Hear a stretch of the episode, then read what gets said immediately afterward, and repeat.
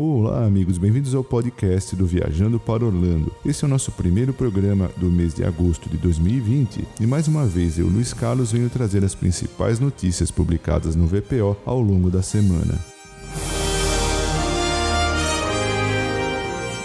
E na data de ontem, dia 1 de agosto, sábado, o furacão Aizéias perdeu força passando para a categoria de tempestade tropical e a previsão era que iria subir novamente para furacão à medida que se aproximasse do sudeste da Flórida, de acordo com o National Hurricane Center, Centro Nacional de Furacões. Depois de causar muitos estragos na sua passagem pelas Bahamas, era esperado que Aizéias iria ganhar força ao chegar em águas mais quentes no Golfo, perto do Estreito da Flórida, e até mesmo o governador governador Ron DeSantis declarou estado de emergência nos condados da costa leste do estado e recomendou à população que ficassem preparados e que todos tivessem comida, água e remédios para sete dias. Na data de hoje, domingo, dia 2 de agosto, a Eséia segue classificado como tempestade tropical, mas ainda apresenta ventos de até 105 km por hora à medida que se aproxima da costa da Flórida. Logo pela manhã deste domingo, o Centro Nacional de Furacões informou que a Eséias estava estava localizado a 64 quilômetros de West Palm Beach e a 155 quilômetros do Cabo Canaveral, com ventos de tempestade tropical que se estendiam por 175 quilômetros. A Eséias está se movendo para noroeste a 13 km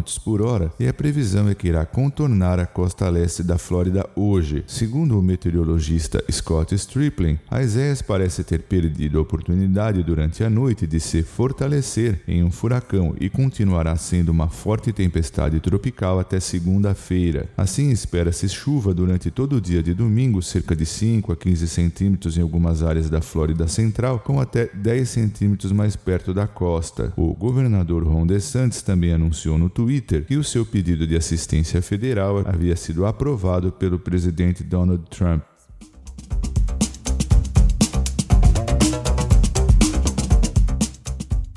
E vamos falar a respeito do complexo Walt Disney World Resort. As diretrizes e recomendações de saúde e segurança continuam sendo modificadas e atualizadas pelo governo local e centros de controle de doenças, e por esse motivo a Disney também está adicionando regularmente esclarecimentos às alterações na sua política de utilização de coberturas faciais exigidas para visitantes e membros do elenco. E agora a empresa determinou que revestimentos faciais contendo válvulas, material de malha ou furos de qualquer tipo não são aceitáveis, pois os revestimentos de rosto destinam-se a reduzir a transferência de gotículas respiratórias e as válvulas de expiração e os materiais com orifícios não filtram adequadamente o ar expirado. Vale recordar também que na semana retrasada já havia sido publicada uma atualização na política da Disney em relação a coberturas faciais, tratando enquanto os visitantes comem e bebem, esclarecendo que os convidados só podem remover as coberturas coberturas faciais enquanto estiverem comendo ou bebendo ativamente, mas devem permanecer parados e manter distanciamento físico adequado uns dos outros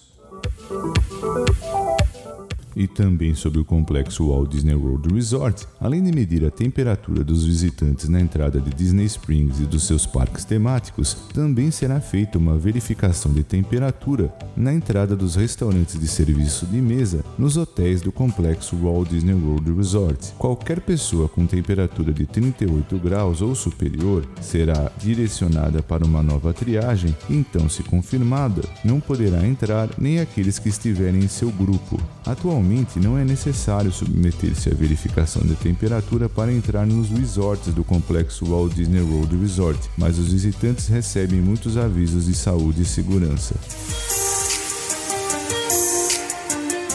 O complexo Walt Disney World Resort, quando iniciou a reabertura em fase dos seus hotéis, deixou bastante claro que os seus planos estavam sujeitos a alterações e, portanto, era de se esperar por adiamentos no cronograma proposto anteriormente. E as datas de reabertura do Disney's Boardwalk Inn e do Disney's Beach Club Resort foram adiadas indefinidamente. Além disso, outros resorts tiveram suas datas de reabertura adiadas, como o Disney's Yacht Club Resort Resort será reaberto no dia 24 de agosto. O Disney's Glen Floridian Resort and Spa será reaberto no dia 21 de setembro. O Disney's Polynesian Village Resort será reaberto no dia 4 de outubro. O Disney's Coronado Springs Resort será reaberto no dia 14 de outubro. E o Disney's Art of Animation Resort será reaberto no dia 1 de novembro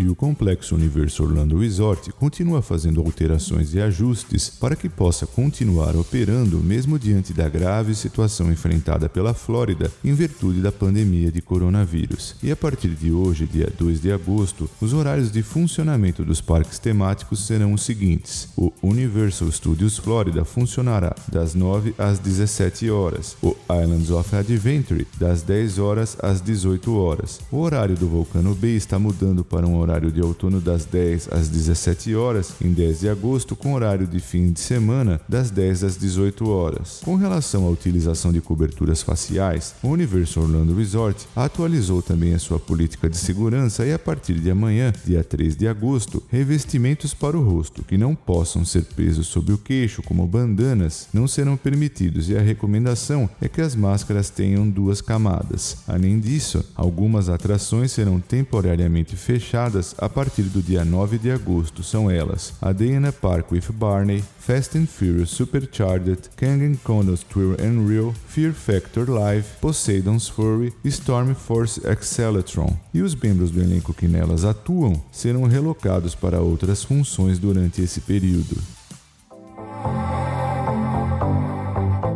Ainda falando a respeito do complexo Universo Orlando Resort, a construção do mais novo e esperado parque temático, o Epic Universe, foi oficialmente interrompida. Segundo informado pelo Orlando Sentinel, a receita dos parques temáticos da Universal caiu 94% no segundo trimestre devido aos fechamentos em virtude da pandemia de coronavírus. O CEO da NBC Universal, Jeff Shell, disse que, para os parques temáticos, o impacto financeiro da pandemia foi mais significativo e imediato, e o desafio operacional o mais assustador para a empresa. Os executivos reconheceram e concordaram que era melhor operar financeiramente com menos visitantes do que completamente fechados, mas a baixa receita acarretou demissões nos membros da equipe. Bom, pessoal, eram essas as novidades que eu separei para esse programa. Muito obrigado por prestigiar o podcast do VPO. E antes de encerrar, eu agradeço também aos nossos patrocinadores Orlando Tickets Online, Macrobaby e The Paula Realty USA. Um forte abraço a todos vocês e até o nosso próximo programa.